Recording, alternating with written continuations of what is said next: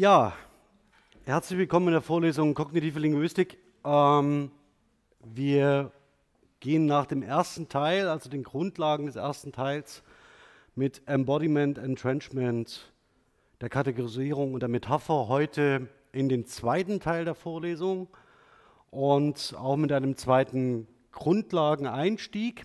Ich habe sehr lange überlegt, was ich Ihnen heute präsentiere und war mir sehr lange sehr unsicher. Ich hatte einerseits das Bedürfnis, Ihnen die Arbeiten von Michael Tomasello vorzustellen. Ähm, und damit beginnt alles, was zum Thema Shared Intentionality ähm, eine Rolle spielt. Habe mich dann aber dagegen entschieden und bin schlussendlich bei den sogenannten Deep Cases oder Case Rolls von Fillmore hängen geblieben, die Sie unter den deutschen Titeln besser wahrscheinlich kennen unter Kasusrollen, äh, tiefen Kasus und semantischen Rollen.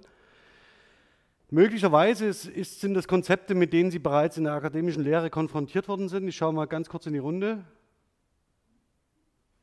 Ja, also nein. Ja. Gut. Warum stelle ich das hier voran? Ähm, das hat einen ganz entscheidenden Grund. Auf den sogenannten Deep Cases oder Case Roles oder den semantischen Rollen baut faktisch die Kasusgrammatik auf, die Fillmore entwickelt und darauf aufbauend die Frame-Semantik, die kognitive Grammatik und auch die Konstruktionsgrammatik. Das heißt, es ist eine der wichtigsten Grundlagen überhaupt, wenn man sich mit diesen drei Anwendungsbereichen beschäftigen möchte.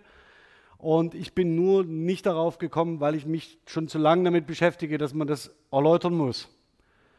Insofern ist es möglicherweise ein glücklicher Umstand für uns alle. Ich sage viel darüber, über Dinge, mit denen ich mich schon lange beschäftige und Sie gehen hoffentlich mit Gewinn aus dieser Vorlesung, dass Sie mit diesem Konzept in Berührung gekommen sind.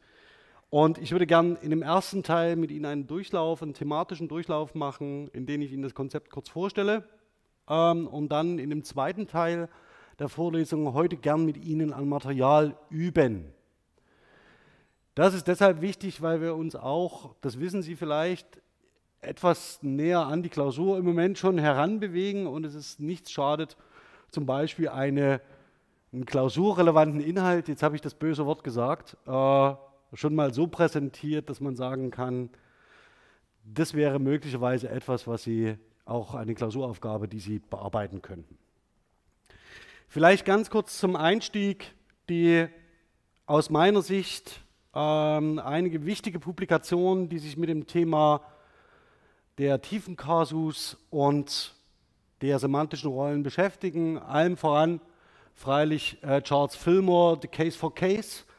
Also eine erste Publikation 1968. Sie sehen, das Konzept ist auch nicht mehr so ganz taufrisch. Ähm, und mit großer Verwunderung darf man zur Kenntnis nehmen, dass es bisher auch in der äh, Grammatikschreibung nicht systematisch aufgenommen ist. Ähm, die zweite Publikation von 71, auf die werde ich dann hier zurückkommen, äh, ist im Wesentlichen eine Erweiterung dieses äh, ersten Aufsatzes, hier schon im Kontext der sogenannten Kasusgrammatik von Fillmore. Dann möchte ich dezidiert auf äh, die deutsche Satzsemantik von Peter von Polenz hinweisen. Die ist erstmals erschienen 1985 und liegt 2008 in der dritten Auflage vor. Die ist aus heutiger Perspektive nicht didaktisch so gut aufbereitet, dass man sagen könnte, da fühlen Sie sich erinnert an Einführungsliteratur, wenn Sie das lesen. Das ist tatsächlich eine Ideensammlung, die nichts weniger versucht, als eine Inhaltsgrammatik zu skizzieren. Das heißt, eine Grammatik, die semantische Aspekte berücksichtigt.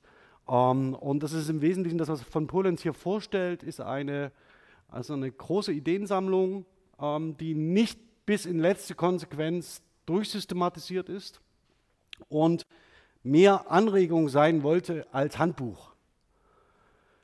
Bei der Anregung ist es im Wesentlichen sehr, sehr lange geblieben, denn irgendwie wusste niemand, was man mit dieser deutschen Satzsemantik anstellen soll. Ähm, da zeige ich Ihnen nachher auch noch ein paar Beispiele.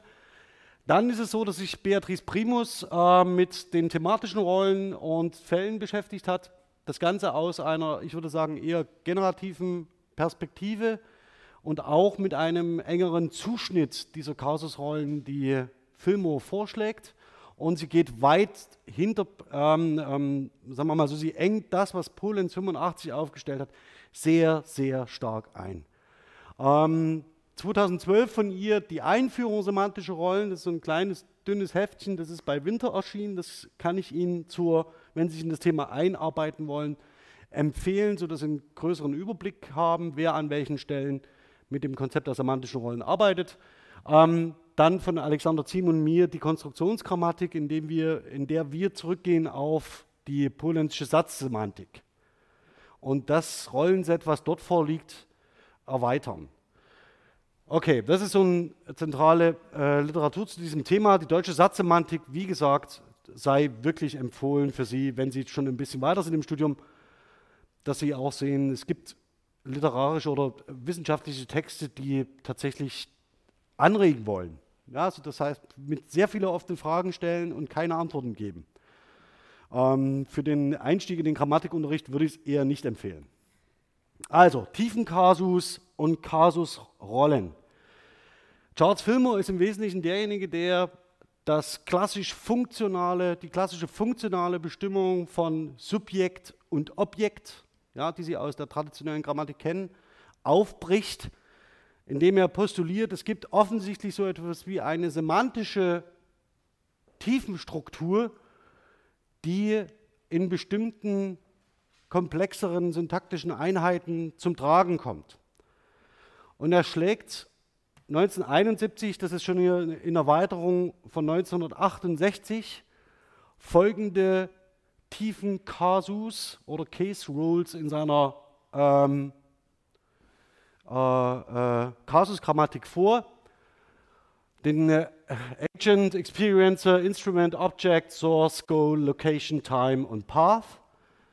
Besonders produktiv in der kognitiven Linguistik sind alle semantischen Relationen geworden, die sich auf Örtlichkeiten beziehen. Also Source, Goal, Path ähm, sind besonders ähm, äh, produktiv und das sogenannte Ziel ähm, Sie sehen im Wesentlichen, die oberen vier sind ähm, semantische Rollen oder Case Roles, Kasusrollen, die ähm, sich jetzt nicht zwingend unbedingt äh, von dem unterscheiden, was Sie auf den ersten Blick, was Sie als Subjekt oder als Objekt bezeichnen würden. Und wir können kurz die Beispiele durchgehen. Ähm, Henrike kauft eine Limonade für Mathilde.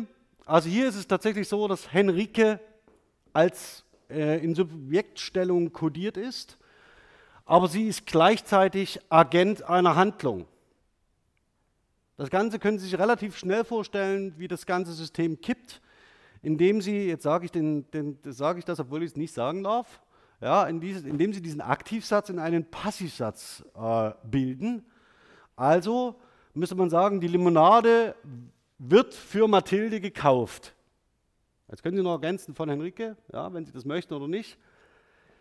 Jetzt ist es so, dass Limonade in Subjektposition steht, aber keinesfalls Agent der Handlung ist, sondern Objekt der Handlung.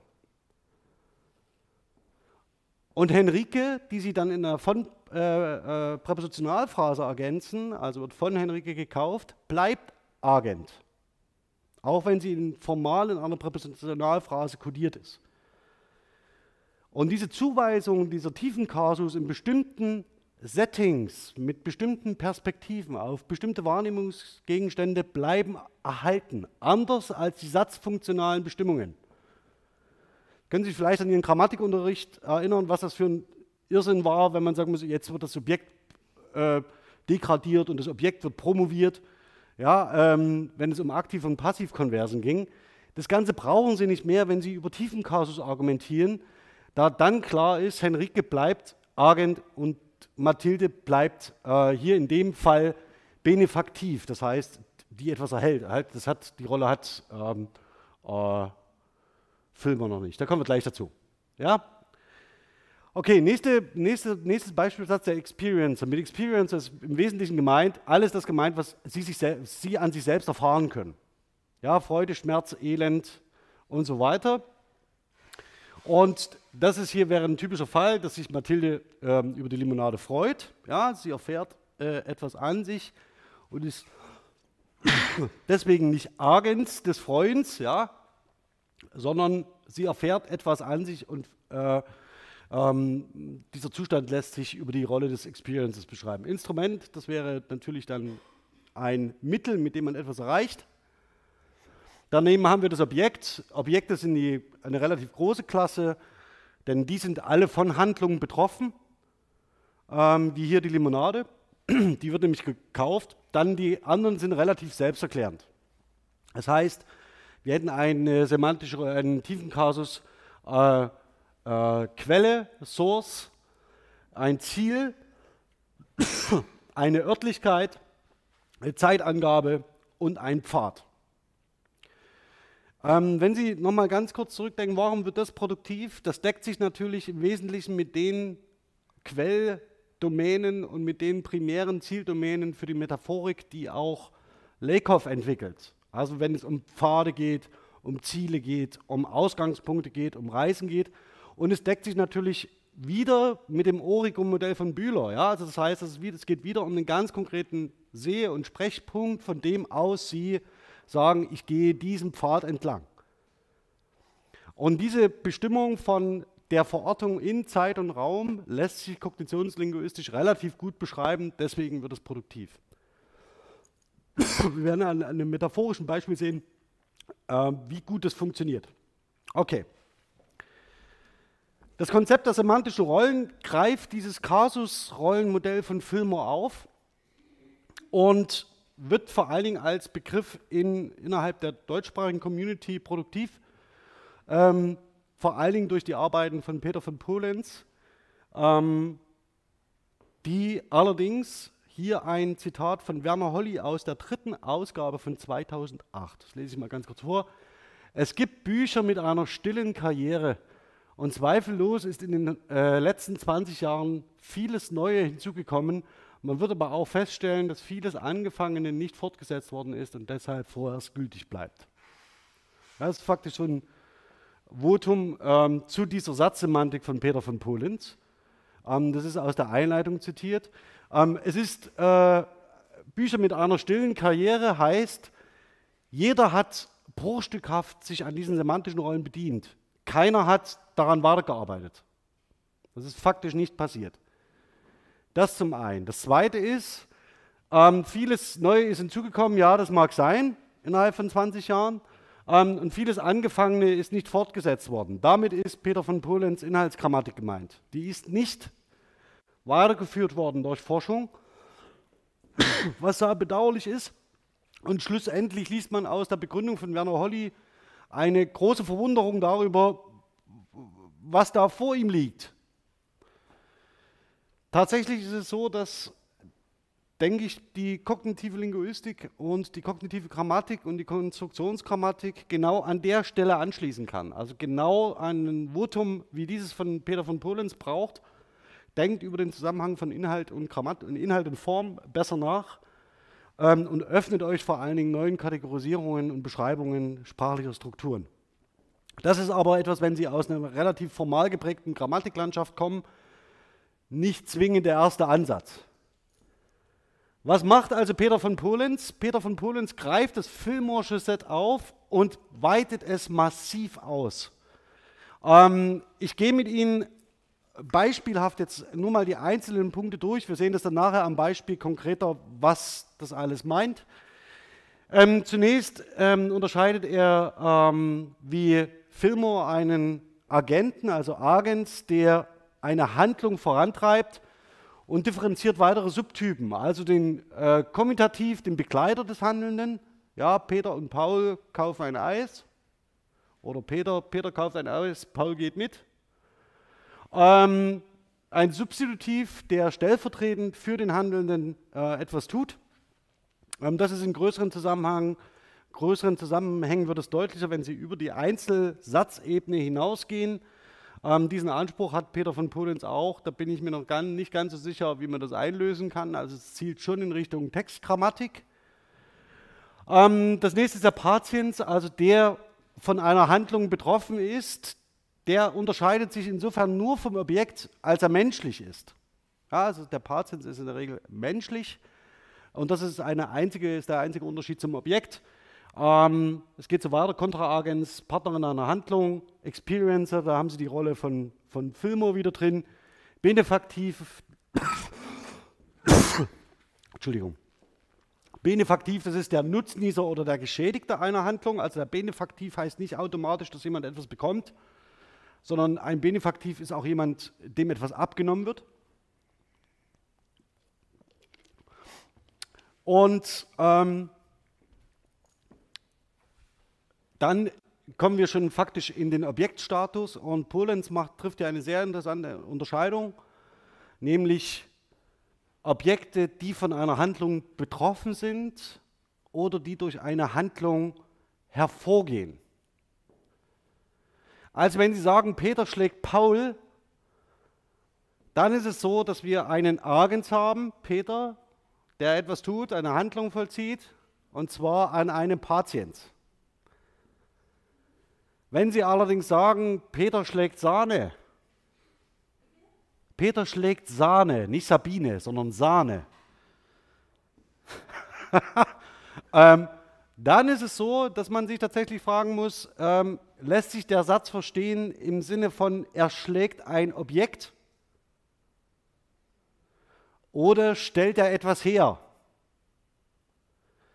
Wenn er etwas herstellt, nämlich bestenfalls so etwas wie eine steif geschlagene Schlagsahne, die man essen kann, nicht trinken muss, was häufig genug passiert, dann ist es natürlich kein affiziertes Objekt, also dass er irgendwie schlägt, sondern er macht es zielgerichtet, um etwas hervorzubringen.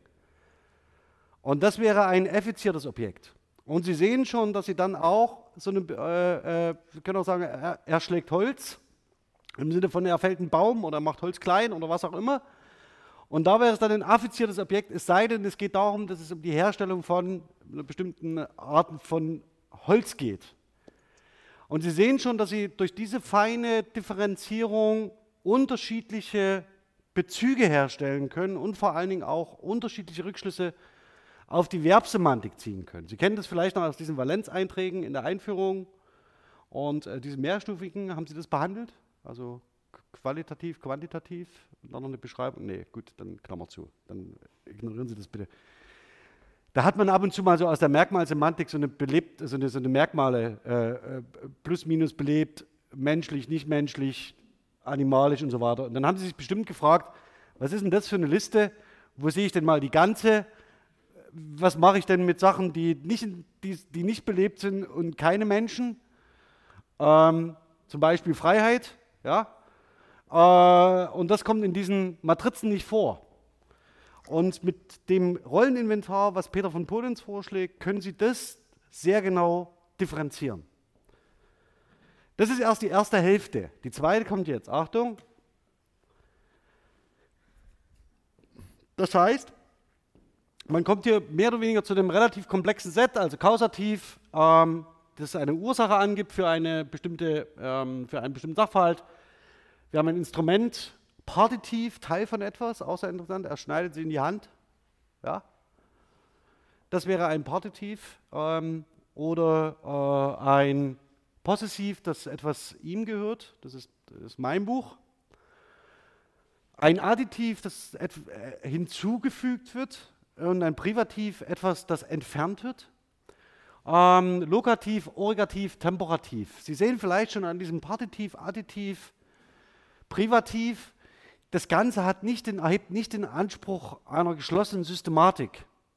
Denn das, was Sie hinzufügen, kann auch gleichzeitig Objekt sein. Also das ist natürlich äh, problematisch, dann, wenn man sagt, ich hätte gern eine komplett systematisch geschlossene äh, Liste, die sich auf jeden sprachlichen Einzelfall anwenden lässt. Das ist nicht das Ziel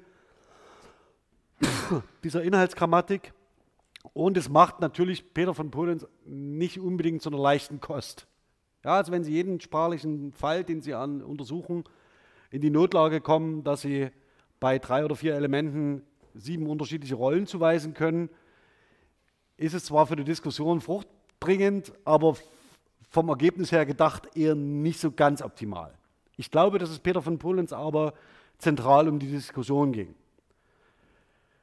Gut, jetzt haben wir allerdings, ähm, würde ich das Ganze noch ein bisschen weiter aufdrehen, denn es ist auch nicht ganz klar, ich hatte jetzt immer so schöne Beispiele mit Peter schlägt Paul und so weiter. Ja, bei Peter wissen Sie relativ gut, was Peter so in der Regel kann. Sie mutmaßen jetzt zunächst, es ist ein Mensch und er ist biologisch männlichen Geschlechts. Biologisch. Ja? Also das heißt, ähm, im Wesentlichen vielleicht auch nicht.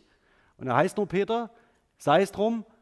Jedenfalls haben sie ein Konzept davon, eine Vorstellung davon, was Peter in der Regel tun kann und was nicht. Wie sieht es denn aber bei einem Drachen aus? Der Drachen steigt.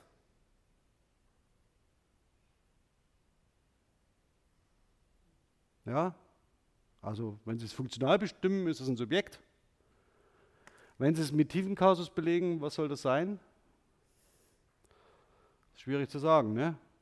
Ähm, also er ist zunächst erstmal nicht menschlich. Er kann nicht intentional handeln, er ist auch nicht belebt. Der Drachen steigt, erfüllt das schwächste Agentivitätsmerkmal. Der bewegt sich irgendwie erkennbar. Und das sind die sogenannten vier unterschiedlichen Dimensionen von Agentivität, das werden wir nachher noch brauchen, ähm, dass man nämlich sagt, es gibt offensichtlich erstmal sowas wie eine intentionale Bewegung, also das heißt, Peter schlägt Sahne, da unterstellen sie Intentionalität. Ähm, das hat wieder sehr viel damit zu tun, wie sie Menschen und menschliches Handeln wahrnehmen. Und das ist für sie ein prototypischer Agent. Dann gibt es Fälle, in denen man etwas verursacht. Ja, also es gibt faktisch so ein klassisches Kugel, das Kugelexperiment, was Sie aus Physik kennen, ja, Energieerhaltung. Kugel wird angestoßen, stößt eine andere Kugel an. Und die zweite Kugel rollt davon. Dann können Sie sagen, okay, diese erste Kugel hat offensichtlich verursacht, dass die zweite Kugel sich in Bewegung versetzt. Und das ist ein Kriterium für Agentivität. Das dritte ist, dass sie mehr oder weniger ähm, Erfahrungen und mentale Zustände einem äh, Ding zuweisen. Also dass etwas, etwas erfahren kann. Also wenn Sie zum Beispiel sagen, der Hund jault, ja, weil er entweder getreten worden ist oder schwer verletzt ist oder es ist zu heiß oder er ist kurz vorm Sterben, dann ist es so, dass Sie sagen, ja, der macht das jetzt irgendwie schon, als Ausdruck einer Erfahrung, die er gemacht hat. Ähm, und sie schreiben dem dann Agentivität zu. Also er macht das nicht reflexhaft oder wie, sondern er macht das irgendwie als Agent. Und schlussendlich, das letzte Kriterium ist, wenn sich irgendwas irgendwie bewegt. Und Sie erkennen, es ist irgendwie aus sich selbst heraus. Und es kann zum Beispiel ein Motor sein oder das kann ein Getriebe sein. Also wenn Sie sagen, der Motor läuft, das ist übrigens ein schönes Beispiel für eine Metapher, ja, der Motor läuft. Ähm, dann ist es so, dass Sie natürlich sagen können, ja, der braucht ja irgendeine Antriebsressource, also er braucht entweder Strom oder Benzin oder Diesel oder Schlimmeres. Ähm ich habe sehr viele Dinge jetzt. Ähm okay, aber jedenfalls braucht er eine, äh, eine Antriebsressource und dann läuft er, er bewegt sich. Und was noch dramatischer ist, er bewegt andere Dinge. Also das heißt, der Motor treibt andere Dinge an, die genauso wenig leben, aber auch als Agens konzeptualisiert sind, weil der Motor als Verursacher wieder anderes antreibt und so weiter und so fort. Das ist aber das schwächste Kriterium für Agentivität. Es funktioniert, es trägt. Also sie konzeptuell, äh, äh, konzeptualisieren Dinge so, ähm, die äh, nicht menschlich sind. So, jetzt kommen wir, mal, kommen wir von äh, Polens weg, diesem ersten Entwurf von 85 und kommen zu Beatrice Primus, ähm, die in ihrem Vorwort in der Einführung 2012 sagt, dass semantische Rollen in den Grammatiken des Deutschen selten systematisch behandelt werden. Es existiert bislang auch kein Einführungswerk in diese Thematik. Da hat sie sich mit diesem schmalen Bändchen versucht, ähm, das zu ändern. Ähm, ich würde Ihnen dennoch unter Vorbehalt nur empfehlen können, denn es ist sehr abgeschlossen und lässt relativ wenig Interpretationsspielraum zu. Äh, und vor allen Dingen legt es die Offenheit von Polens ab. Das ist etwas, was äh, ich sachte kritisieren möchte.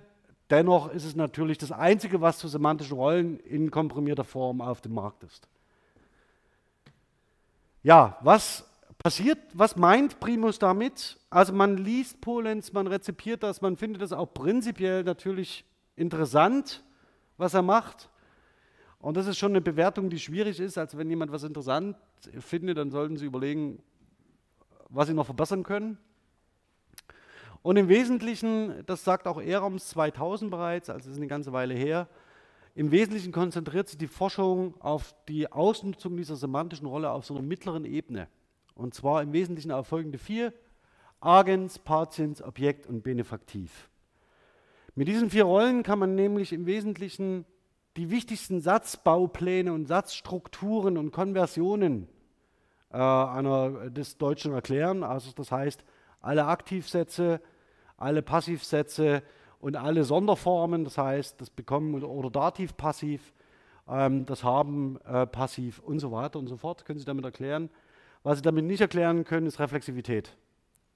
Das funktioniert nicht über dieses Rollenset. Reflexivität ist ein wunderschönes Thema, ähm, das ich hoffe, viele von Ihnen zur eigenen Arbeit anregen mag. Ähm, bei Reflexivität passiert nämlich Folgendes. Ähm, es gibt einen, äh, wenn ich sage, er, er, schneidet sich, ja, zum Beispiel in den Finger mit dem Messer, da können Sie sagen, oh, ein Instrumental mit dem Messer. Ähm, in den Finger, das wäre dann ein Partitiv, also von sich selbst in die Hand, in den Finger. Ähm, und er schneidet, das heißt, er ist Agens, aber ist gleichzeitig Patiens der Handlung.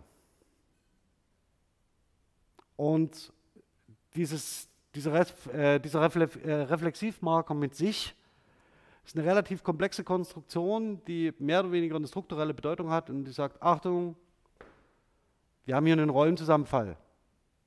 Und zwar das, was üblicherweise Argens ist, ist hier in diesem Fall gleichzeitig Patiens.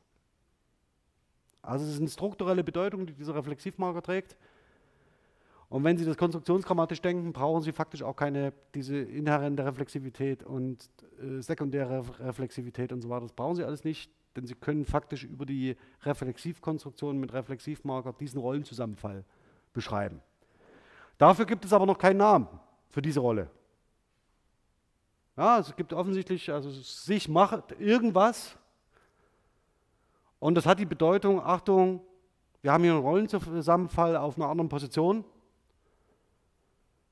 ähm, aber wie man das bezeichnet, hat noch niemand einen Vorschlag vorgelegt. Also zumindest aus der konstruktionsgrammatischen ähm, Richtung nicht. Ist auch, Reflexivität ist wirklich ein heißes Thema. Ähm, da sollte man sich nicht unbedacht ähm, dran vergreifen. Ja, schlussendlich ist im Wesentlichen das, das, was Peter von Polenz beabsichtigt hat. Nämlich, wie viele Rollentypen man davon abgesehen überhaupt ansetzen kann, soll oder darf, wird immer umstritten bleiben. Also das ist das, äh, die Zielsetzung einer offenen Liste. Und er sagt auch, ja, man muss von Anwendungsfall zu Anwendungsfall unterscheiden, was man bedienen will und was nicht. Ist natürlich für, für die Publikation der Satzsemantik eine, eine feine Sache, wenn man das immer als Fazit so sagen kann. Also im Wesentlichen macht, was ihr wollt aber für eine Systematisierung in der traditionellen Grammatik ist es eher nachteilig. Denn es heißt schlussendlich, dass ich mich mit anderen Forschenden, mit anderen Grammatikschreibern abstimmen muss, welche Sätze an Rollen sind denn akzeptabel, auf was wollen wir setzen, auf was wollen wir verzichten. So, Alexander Ziem und ich haben uns dann gedacht, ja, das ist schön, wenn Polenz das schon in seine Satzsemantik so reinschreibt dass wir das bitte erweitern sollen, dann machen wir das doch. Also beschränken wir uns doch nicht künstlich auf vier Rollen, sondern erweitern wir das Ganze. Ähm, und zwar so, ähm, 2013 zunächst haben wir ein spezifiziertes Objekt postuliert, das heißt eines, das nicht durch eine bestimmte Handlung beeinflusst ist, sondern dem man lediglich eine spezifische Eigenschaft zuweist. Also zum Beispiel man sagt, das äh, Wetter ist aber schön heute. Dann müsste man überlegen, ja, was ist äh, äh, Wetter in dem Fall?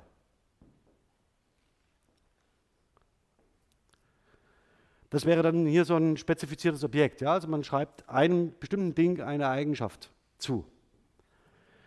Das, was Sie dann natürlich brauchen, ist, dass Sie auch Eigenschaften definieren, also dass Sie Dingen Eigenschaften als Rolle zuweisen können.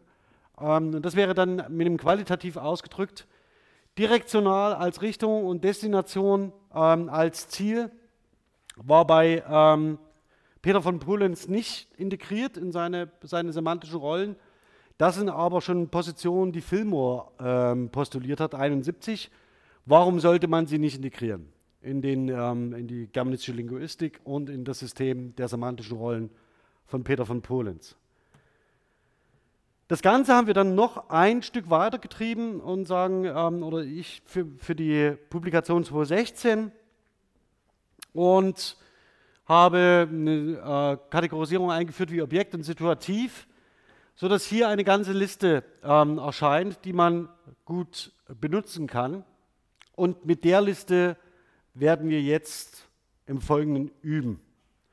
Ähm, wenn, Sie, äh, die, wenn Sie Technik dabei haben, das Ganze liegt in meinem Blog auf, in dem Artikel zu, dem, äh, zu, der, äh, äh zu dieser Vorlesung. Und für alle anderen werde ich das gleich so groß aufziehen, dass Sie es tatsächlich benutzen können und einen Text dazu stellen.